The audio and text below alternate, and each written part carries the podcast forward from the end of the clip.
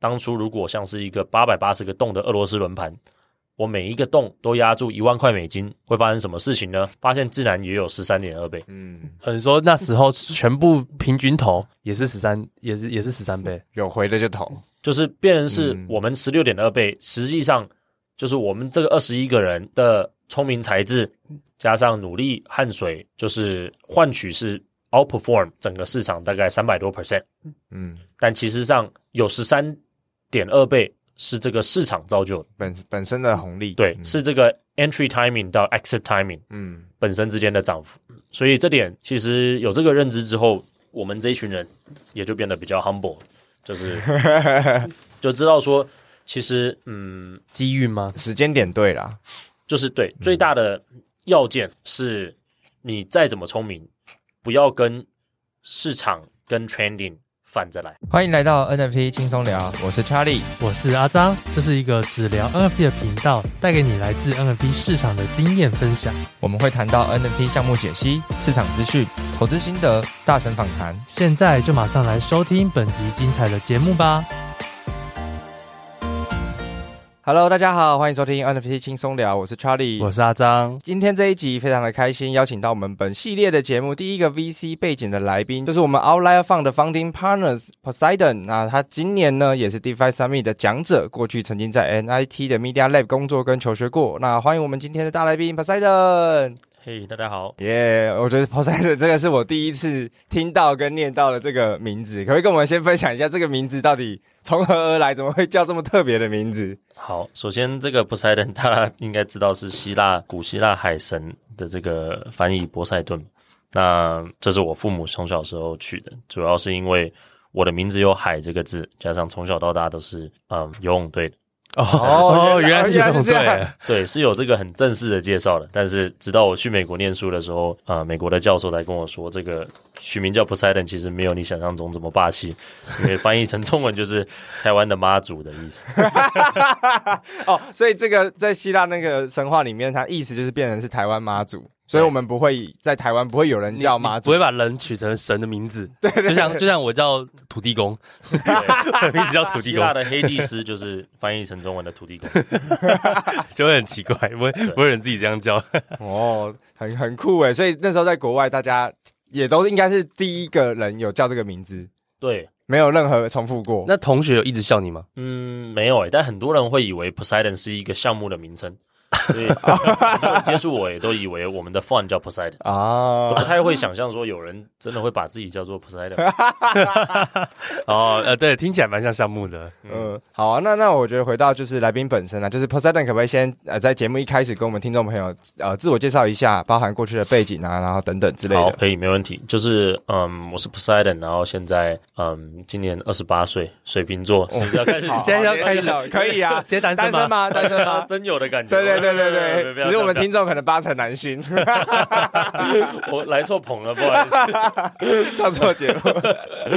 对，那我之前头三年，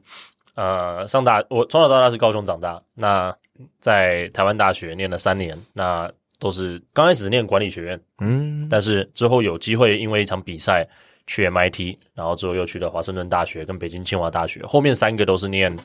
呃 Media Arts and Science。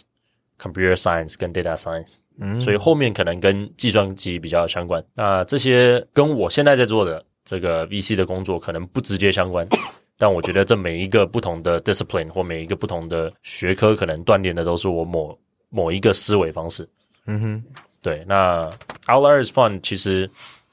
technically 也算是我第一份工作，从二零一六年年初的时候到现在已经六年，快要七年的时间。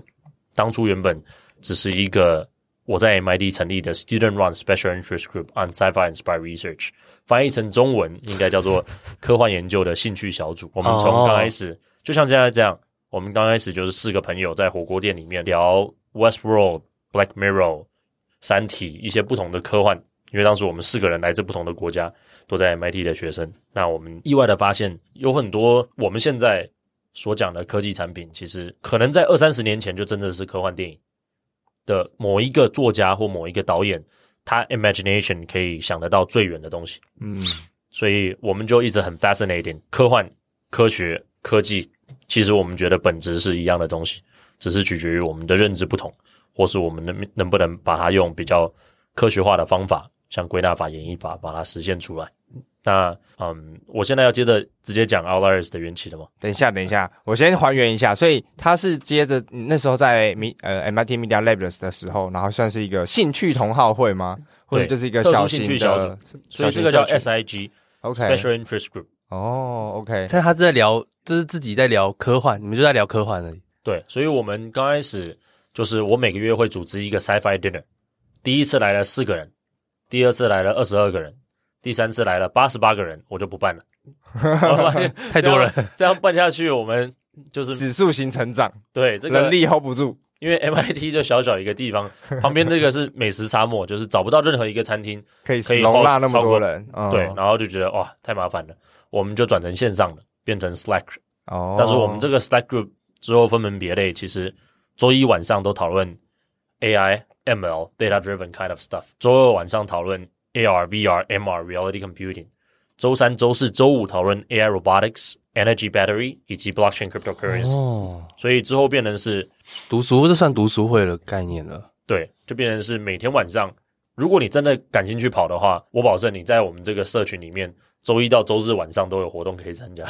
哇，所以它算是学校社团的概念了。对，就是学校社团。哦，诶，那那我们聊这个，呃，聊这件事情之前，我们再还原一下实际那时候在 MIT，一来是哎怎么进 MIT 的？我觉得这个可能也会是有有部分听众感兴趣的，嗯，然后再来就会是在 MIT 的 Media Lab，因为这个是一个非常知名的实验室嘛，嗯，那那时候在里头的工作又在做什么事情？好，没问题，我我就分这两段稍微讲一下。其实刚刚有讲到，我刚开始在台大念管理学院嘛，所以。我其实一上大学就发现，可能我选错科系 就是觉得没那么有兴趣。对，就是修了一些会计学、统计学、微积分。那我在大二的时候，当时算台大办第一届的这个 Hackathon，嗯，然后我被三个台台科大的学生找去参加，纯粹没有任何原因，就是因为。我们第一届他有限制，必须要有台大的学生。哦，错了，他们三个已经分配好，自己是那个、哦、一个 team 的这样。对，他们 idea 都已经想好了，一个做前端，一个做后端，一个做设计，他们就缺一个台大学生。对，所以他们就说，就是听说我比较会吹，比较会演讲，所以我就专门做 slides。那为什么会有这样听说？是因为有做过什么事吗？就我有参加那个第一届的台大简报大赛啊，类似的一些东西。对，所以那时候抱持着兴趣，我也没听过什么叫 hackathon，他们还跟我解释这是叫 hack 加 marathon，嗯，然后进去三十六个小时，在我们台大电子学院那边，他们说我其实不用熬夜，他们说因为你明天要上台报告，你精神最好好一点，你最好回宿舍睡觉。我说不要，就是我们既然来这边参加了，就大家一起的。对，就是 就是我看着你们这样熬夜写程式，我也挺爽的。然后你们 这样就是熬三十六个小时吃宵夜，那我觉得我也要熬三十六个小时。虽然我这个简报很早就做好，那我们第一次就很幸运有赢到一个活动通 IQ、uh, Accupass Accupass 的 Technology Award。那哇，那我在这之前参加过，老实说，基本上你们想象有听过台大学生会参加的商业竞赛，我都参加过。但是我觉得啊什么之类的，好，OK，ADCC 啊、嗯、Take 一百啊这些的商业竞赛，但那些商业竞赛，我感觉比到得奖的那一刹那之后就 move on 了，大概就是把你一个参加过 ADCC 拿了什么奖放在自己的 LinkedIn 上面，然后就去，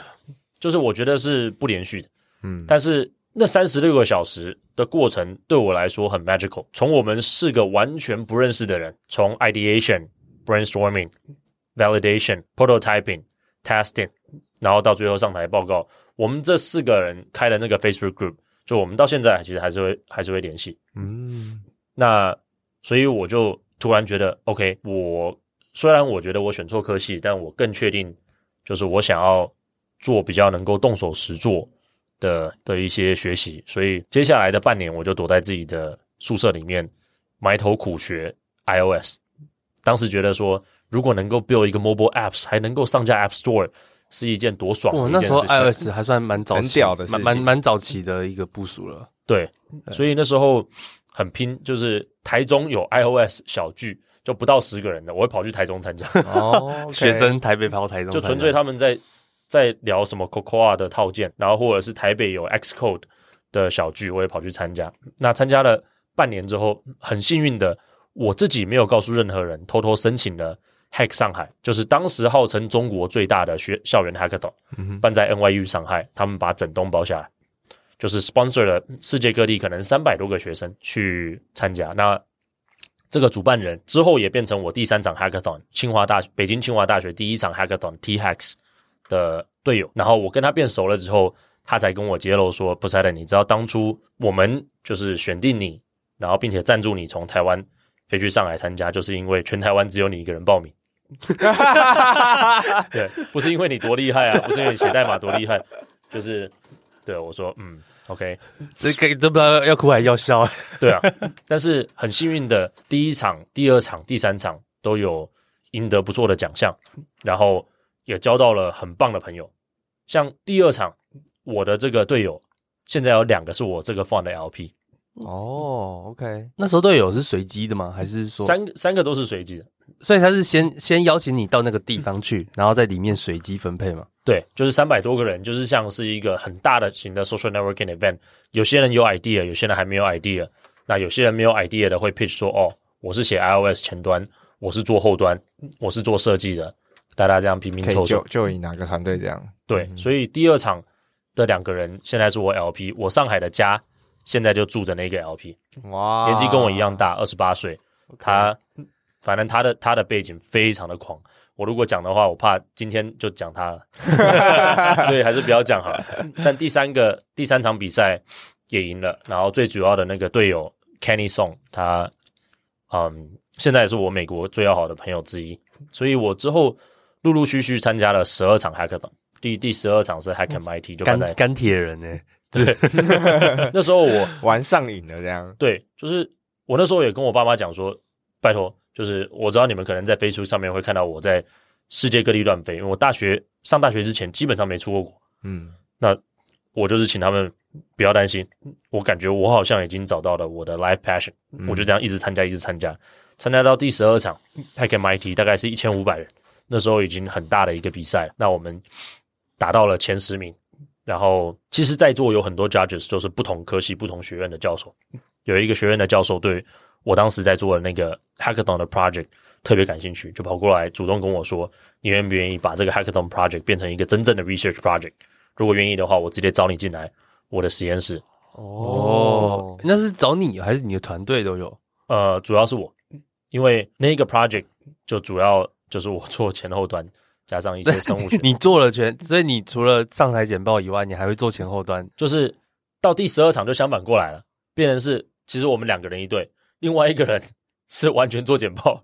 哦，呃，你后后来就变开发了，就不做简报了。对，那时候我的英文还没那么好，所以那时候我刻意找了一个外国人，我感觉他很会吹，他就是在组队的时候就已经。但你感觉他很会吹，对，就已经展现出来他很会吹的这个实力了。所以我知道说，在一千一千五百到两千个人的现场，我肯定会怯场。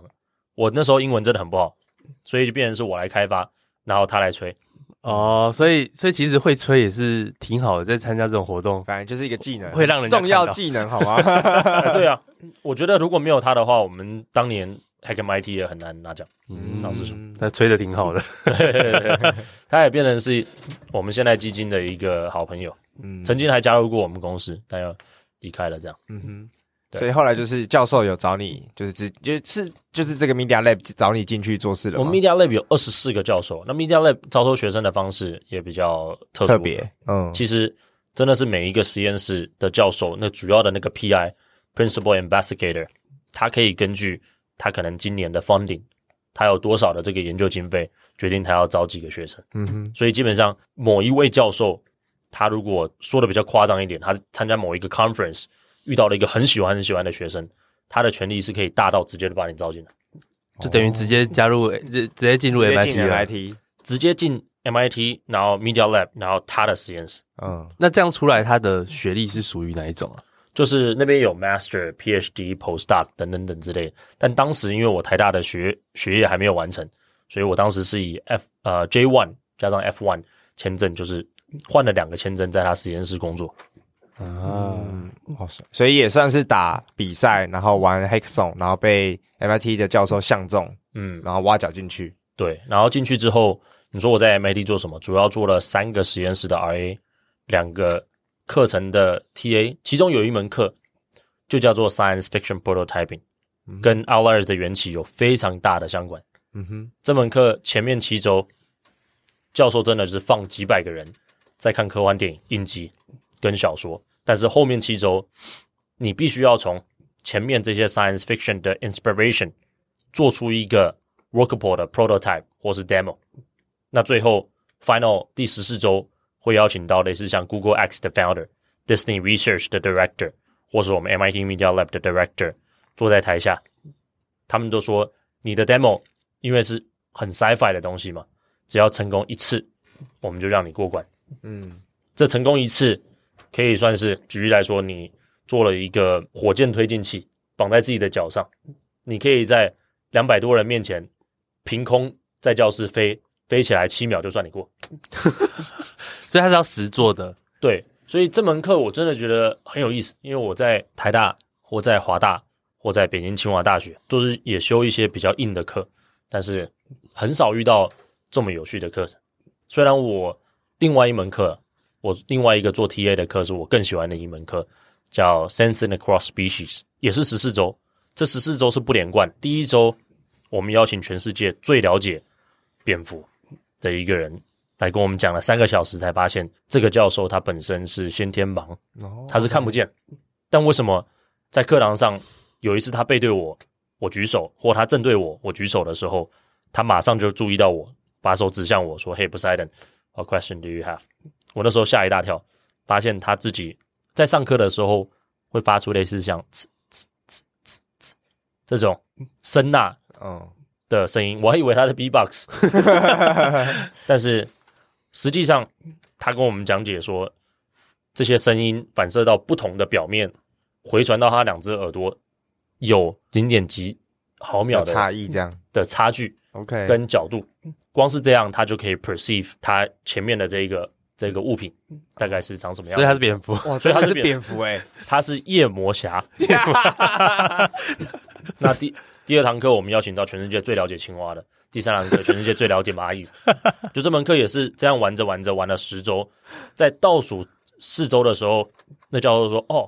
对哦，你们不觉得很奇怪吗？这门课没有期中考，没有期末考，没有期中 project，但是有 final project。这个 final project 是每个人要找到一个濒临绝种的物种——界门纲目科属种的那个种，然后发现一个人类都还没有发现的。” Sensory perception，一个认知或感官系统。那当时大家都吓一大跳。其实原本有几十个人修这门课，马上退选，怕被当，怕被当。对，觉得说 the fuck，就是这什么？怎么可能？这怎么这么难？剩下一个月，你要我们找到地球上没有任何一个生物学家或脑神经科学家发现的东西，发现的一个生物的一个点。但其实很多。我其实最后我那一个月都是在玩蚂蚁。就我从南美洲 ship 的一种叫 Red Harvester Ants 红龙蚁，这红龙蚁特别大只，它咬到人是有可能咬到婴儿是有可能丧命。但是我就在 Media Lab 盖了很多的乐高都市，然后养了好多的蚂蚁，观察这些蚂蚁的行为，就意外的发现，第一，他们很害怕红外光，他们很喜欢紫外光，然后他们会受到我的磁磁场跟电场的吸引。我只要通过去 hack 一些 projector。举例来说，我把 MIT Media Lab 很多的投影幕都搞坏了，把那些投影机后面的 light bulbs 原本是可以发射各种可见光，把它改造成我可以编程的，让它只发射红外光跟紫外光，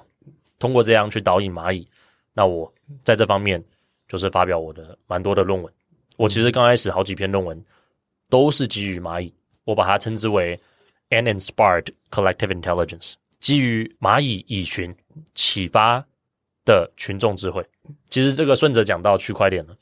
就是我之所以对于科技产业现在众多的技术，可能区块链是我第一个深入去研究的，除了 AR、VR、MR，这是我之前刚开始进 Media Lab 做的研究方向，但是我自己跳过去研究的，嗯，科技产业的技术领域，为什么是区块链？是因为它其实跟蚂蚁蚁群的组成高度相关。就是如果你给我单一一只蚂蚁，我没有办法证明它会学习，但你只要给我几千只蚂蚁，我一定可以证明它可以学习。而且有几千只蚂蚁之后，就有点像是你的大脑里面只有一个 neuron，一个神经元，你肯定没有无法记忆，它只能咻咻发射这种 fire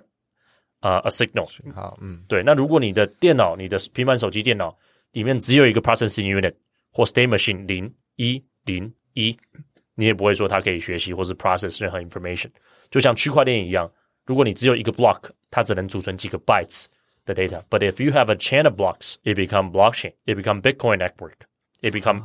Ethereum decentralized smart contract。那现在基于 smart contract。 我们可以开发出这么多的 GameFi、DeFi、SocialFi application，就是好像很多事情都是你把它追根究底到最细的那个原子，或是那一个神经元、计算单元，它将近都是零和一这样的一个反射的存在。但是只要有成千上万或几亿个聚集在一起，并且有一个 incentive system 去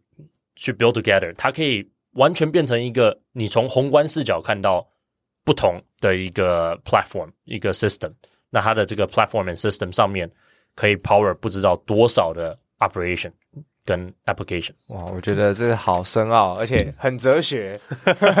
但是，所以刚刚讲到的就是呃，因为是群聚效应嘛，就是你一个东西你没办法做什么，但一群或者是区块链这些东西聚在一起，它反而可以创造出刚才讲到各种 application。对，那所以这个也是就是你在玩蚂蚁的时候获得的启发。对，这认真是这样子，认真是这样啊。现在那些蚂蚁还继续玩吗？啊，现在很多。所以你是 the master of 蚂蚁。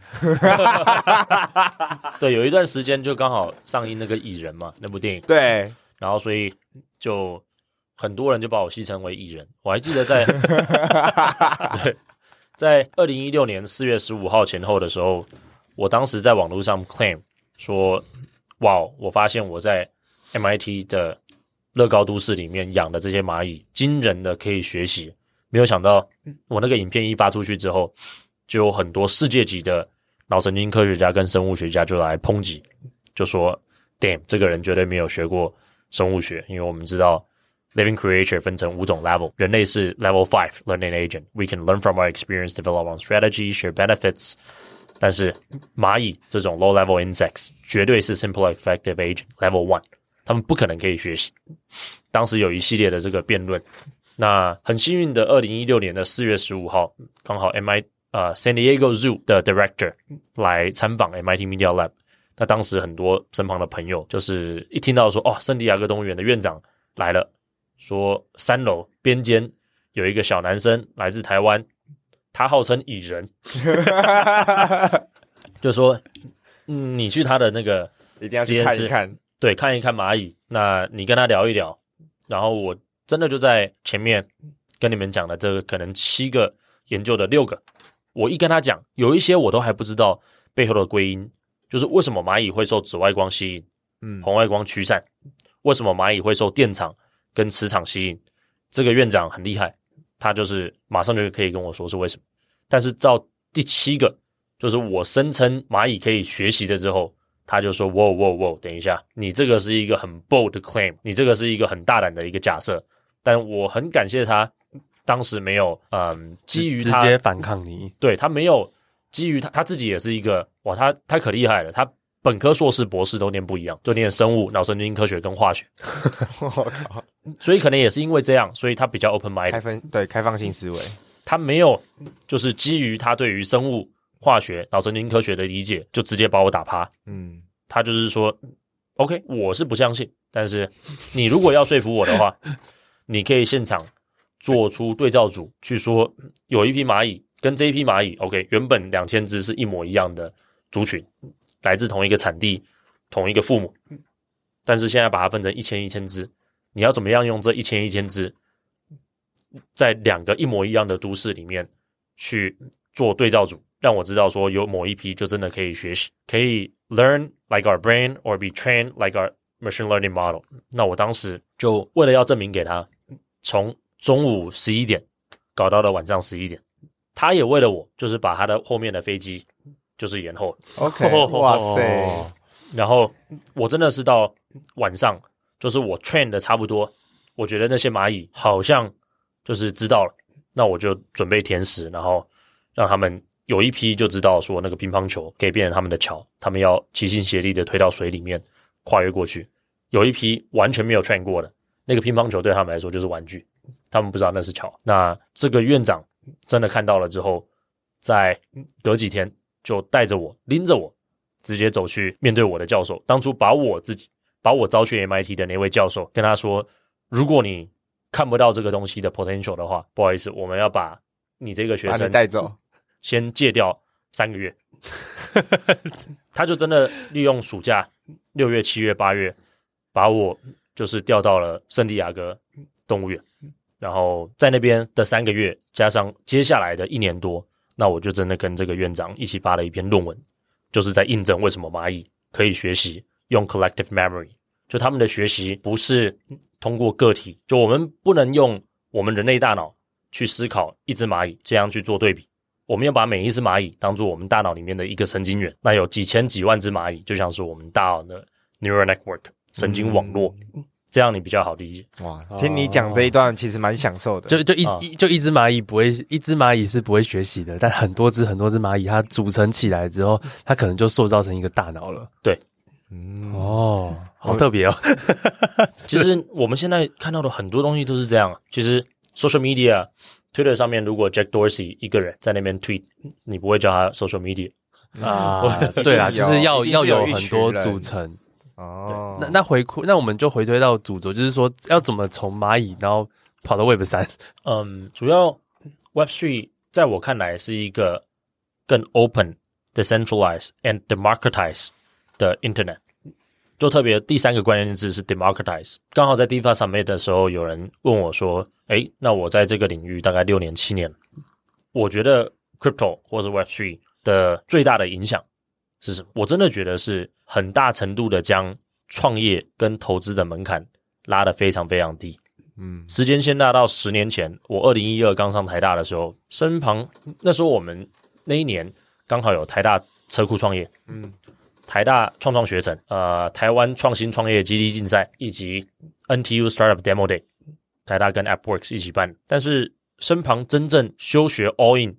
去创业的，当时还是很少。我觉得这个门槛还是很高。大部分的人把它当做是另外一个 ATCC 或 Tik 一百的，嗯，这个学生商业竞赛去玩，是后一个 side project 这样。对，那有在做创投的更少。我敢说，在我大一、大二、大三，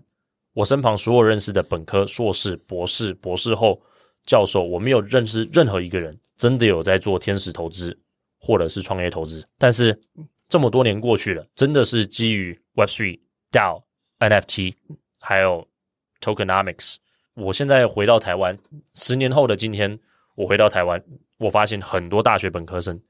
都有做过投资类似的事情，哪怕它比较像是一个众筹集资的一个行为。其实我们现在有很多的 10K NFT，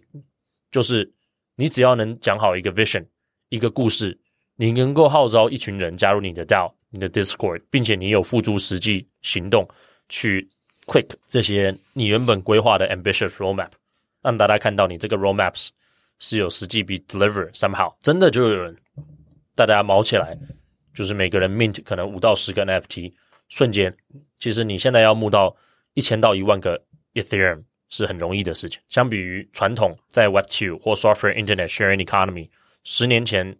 同样在台湾，我觉得你要募到一千到一万颗以太坊这个量的美金或台币，你如果完全没有家庭关系，完全没有。认识一些很大咖的投资人，就是那些大咖的投资人到底到底在哪里，对我都不知道。嗯，确实，就是现在的 Web Three，因为让参与者他也有机会获利，所以对于项目方来说，当然牛牛市的情况之下啦，就是一千个、一万个 Ethereum 是相对容易的。嗯、但但是回到现在的这种熊市的市况，可能也变得没有这么容易，或者是真的是要顶级项目，对吧、啊？那呃，回到就是刚刚就是呃 Poseidon 呃一开始就是。刚刚有聊到嘛，从蚂蚁到虚拟货币啊，或者是区块链。嗯，那你自自己第一个买的币跟 NFT，你还有印象吗？比如说多少多哪一年买的 Bitcoin 或是 Ethereum，然后价格是多少？对，我可以说，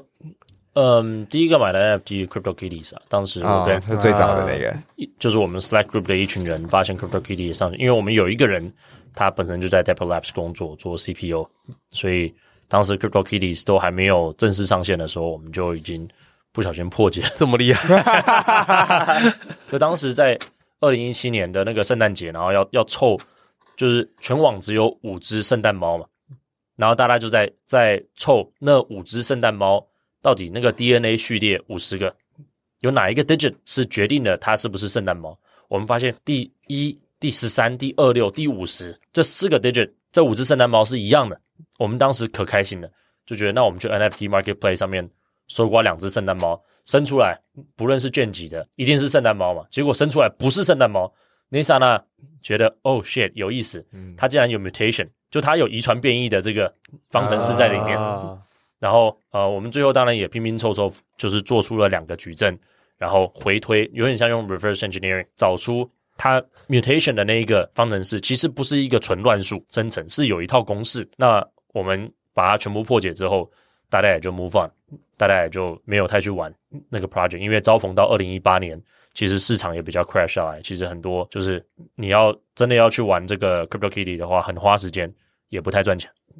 对。嗯这是第一个 NFT。那如果要追溯到第一个嗯 token 的话，我买的第一个还不是 Bitcoin，是 Ethereum。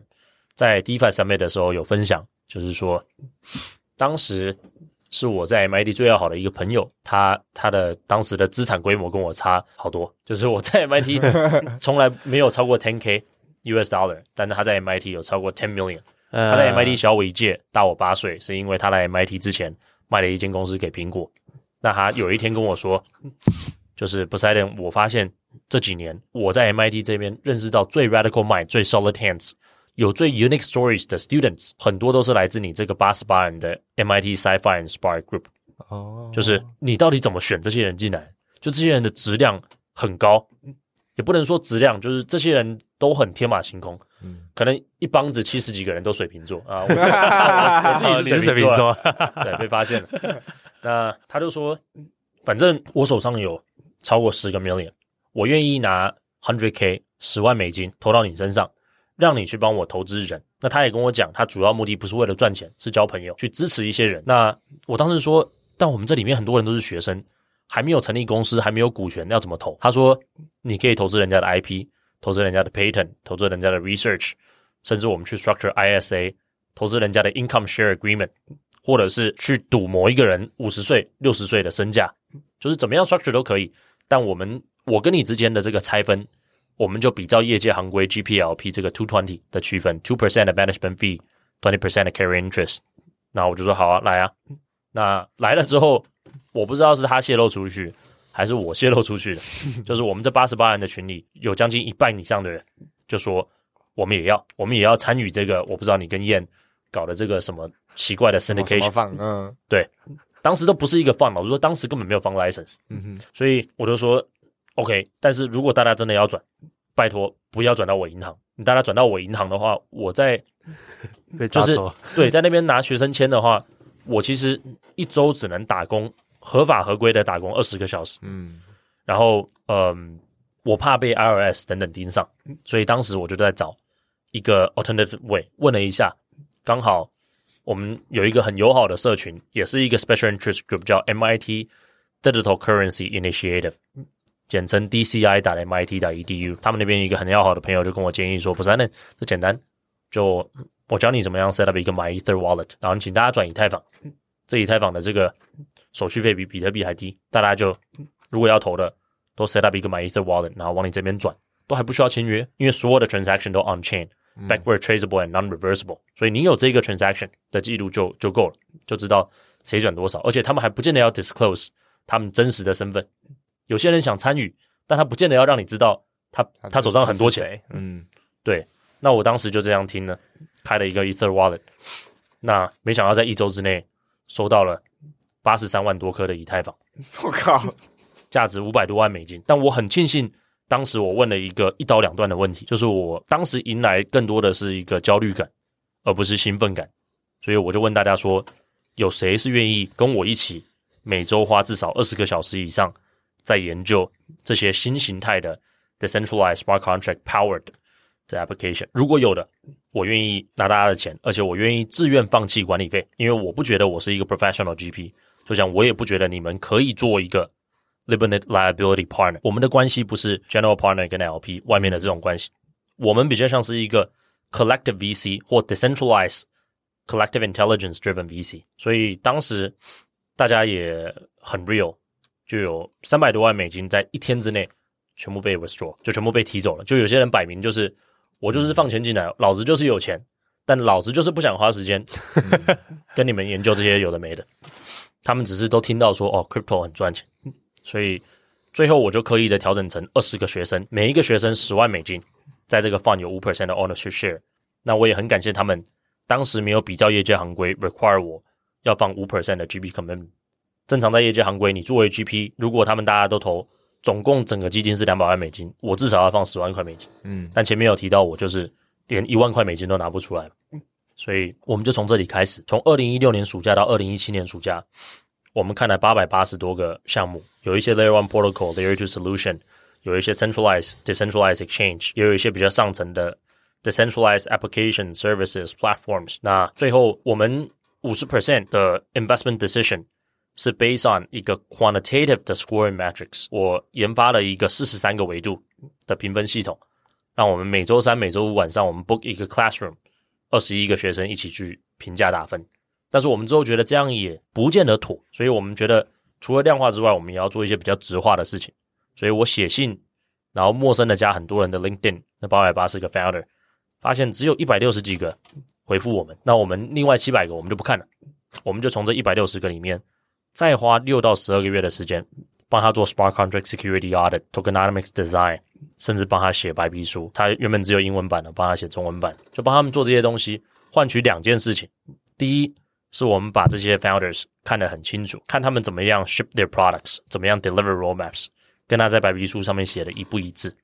第二，换取当时我们不是一个机构投资人，但是我们换到了很多。机构第一轮私募价格就变成是二十五 K、五十 K、七十五 K、hundred K，包含 Binance 都是在那时候投到的。对，那当时就是因为 Binance 也不算啥嘛，当时他们才刚开始，就是白皮书，他们系统都还没架好，那我们就已经 reach out，然后他们可能觉得哇，就是自动有二十一个 MIT 的学生送上门，免费帮我们做这些东西，都不要钱，不要什么，然后还要投我们，虽然我们钱也不多。所以当时就是最后，我们从一百六十个我们有合作的 founders 选了三十二个，我们就选 top twenty percent，我们感觉他最 solid。嗯，那三十二个投了之后，有八个亏钱。截至二零一八年一月，有八个亏钱，有二十四个赚钱。那很幸运，就是刚好我们从这个时间点是从二零一六年的暑假到二零一八年的一月，横跨了整整二零一七年整年的牛市嘛。以太坊在在那一年涨了将近两百倍，从七块钱美金涨到了一千四百块美金，从年头涨到年尾。那所以我们最后这支基金是以十六点二倍出场，就是刚开始大家汇聚的二十个二十个人的总共加起来两百万美金，最后出场的时候是三千两百四十万美金。那我当然作为唯一的这个 GP 很幸运啊、呃，没有拿管理费，但是拿到了六百多万美金的 carry interest。那他们每个人也很幸运拿回了一百三十一万六千块美金。那我们二十一个人就讲好要一起休学，就一起从波士顿搬到 Bay Area，变成在 Sunnyvale、Palo Alto、Menlo Park、Mountain View、SF Downtown、Stanford、Berkeley 很多的 Hacker House。当时我就深深的受这个 Hacker House 的 culture 吸引，就可能我从小到大就是其实从初中就搬出去外面住了，高中、大学一直在外面搬出去外面住，所以很需要室友。很喜欢兄弟会，就是一群兄弟住在一起，然后吃喝拉撒都在一起，感情很好，这样。对。兄弟搞基，有点像是当前面讲的，原本三十六小时的兄弟搞基，变成就住在一起了，长期搞基，变成长期搞基了。对，对，我先停在这边，就看一下你们啊。Oh, 那我我会想问，所以那时候那时候 Binance 刚成立，然后你们就投他，所以 CZ 还有回你了，对不对？是是吗？那时候回的不是 C，哦，那时候回的不是 C，那我也不方便揭露。哦，所以很早就离开了。那那那那你那时候呃，所以出场是因为 Ethereum 涨，所以所以出场很多倍，还是都是你们那些 token 的关系？哦，这是一个好问题。其实我在某一年无聊，有回去看当年如果八百八十个项目我全投了会怎么样？其实截至二零一七年年底，有一百五十四个项目上了交易所，也就是说，剩下的七百二十六个项目，我如果 write off 都当做是零，那我当初如果像是一个八百八十个洞的俄罗斯轮盘。我每一个洞都压住一万块美金，会发生什么事情呢？发现自然也有十三点二倍。嗯，很说那时候全部平均投也是十三，也是也是十三倍，有回的就投，就是变成是我们十六点二倍，实际上就是我们这个二十一个人的聪明才智加上努力汗水，就是换取是 outperform 整个市场大概三百多 percent。嗯，但其实上有十三点二倍。是这个市场造就的。本本身的红利，对，嗯、是这个 entry timing 到 exit timing，嗯，本身之间的涨幅，所以这点其实有这个认知之后，我们这一群人也就变得比较 humble，就是 就知道说，其实嗯，机遇吗？时间点对啦，就是对，最大的要件是你再怎么聪明，不要跟市场跟 trending 反着来，嗯、你逆风的去做一些投资。可能你即便 outperform 大家三倍，但整个就是其实有很多基金，我不方便在这边揭露是谁，但是有很多基金都是牛市的时候赶紧募资、赶紧投资，然后最后因为 fund life 不够长，所以在熊市的时候忍痛杀出。我知道有很知名的基金手上有一百多个项目全亏的，嗯，就是因为进场跟出场时机跟我们倒过来了。对啊，那这样再怎么再怎么会选都没办法，对，因为市场不对，就好像就好像那个主动选股都打一打不一定打得赢 ETF 一样，对。但但那所以刚刚就是呃从呃刚刚原本在 MIT 的这个类读书会，然后就刚好八十八个人，然后出来二十个人，然后就是刚才。描述了这个过程嘛，有点像是成为 VC 的一个、嗯、一个历程了。对，OK，那所以那时候也大概一年多的时间，就有十六点二倍，一个很漂亮的获利。嗯，那所以这也就是 Outliers 的就是成立初衷跟当初成立的故事契机嘛。当初成立的故事，但是我我觉得我们是有一点偏离初衷，老实说。OK，那 Outliers 这个名字怎么来的？Outliers 主要是当时我在研究蚂蚁嘛，那我最要好的三个朋友刚刚有讲到，分别在研究电池、网际网路。以及核反应炉，我们其实在做的事情，在学校都不会被视作为 straight A。其实我们在那个环境，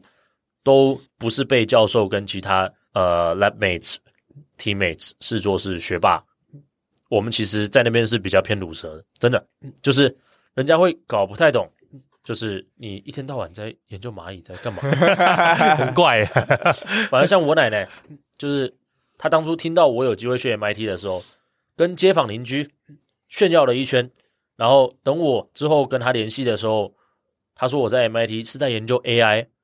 还是机器人，还是 AR VR 的时候，我说我在研究蚂蚁，我感觉他脸上大写的失望，就他觉得颜面丢尽，面子，对对啊，就是因为就是我们当时都觉得自己正在做着自己离改变这个世界最接近的一个想法，而且正在做了，但是。好像，嗯，被很多人，我们自己觉得自己是超过三个标准差的 outlier，但其实被世人跟身旁的人视作是低于三个标准差的 outlier。然而，我觉得现在我出来做创投，我们要找的还是这样的 outlier。如果更 specific 来说，我们很喜欢投资 Nikola Tesla，as opposed to Thomas Edison，不是说爱迪生这样的。呃，商业企业家没有价值，而是外面本身一百个里面已经有九十八到九十九个 VCPE 或资本家会追着爱迪生的屁股跑，不缺我们一个。但是在过去这两百年，我觉得科学家是最被低估的一种存在。就我们这个世界的进程，我们现在用的所有科学跟科幻科技产品，大多数都是。全世界少少几千个科学家一辈子的心血，但是你可能都不知道，你现在前面的这个麦克风，或是你的电灯泡，你的这个手机，真正背后的科学家是谁？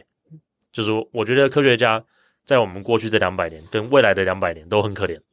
他们并没有拿到他们的名，没有他们他们的利，也没有得到他们该有的尊重。所以，其实前面提到说，Outliers。创立的是我们的故事，但是我觉得我在这过去这几年，通过累积影响力、累积财富，一直想要把 Outliers 就是导往成我们自己想要成为的 Ultimate Vision。嗯，其实 Outliers 内部有很多的 initiative 没有对外公开。那我觉得有某一个 initiative 很值得在这边讲一讲。它可能比现在在外面大家看到的 Outliers Fund 一个 Web3 VC Fund 更能够代表 Outliers 的存在。这个叫 Outliers Fellowship，就是一个给科学家的研究奖金。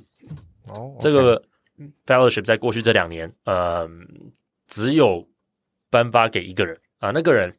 是二零一九年我们办 Outliers Demo Day，在 SF 办一个三百人的 Demo Day 前几个月，有一个来自以色列的小男孩，他来敲。我们在 Incepto 那个兄弟会，就是我们搬到 Bay Area 之后，我跟另外七个人，我们有一个八个人的兄弟会，他来敲我们的门，就那时候已经半夜十二点，他说能不能借住？我那时候想说，我靠，将近是流浪汉等级的，就是你好歹好啊，反正我是一个 VC，你只要能够用三句话以内说服我，我就让你进来借住。那他真的用三句话就说服我，他说：第一，我十六岁来到美国念大念念高中的第一周就休学了；第二，我是。来自以色列，那我虽然现在十八岁，但我研究人造卫星呃十年了。我说哦 shit，进来吧，我煮泡面给你吃。那时候我真的煮维力炸酱面给他吃，然后我说哇，你肯定是一个非常有故事的一个年轻人。我们那天晚上从十二点半聊到早上六七点，然后在几周之后的 Outliers Demo Day，我就直接邀请他上台演讲。当时除了我们自己孵化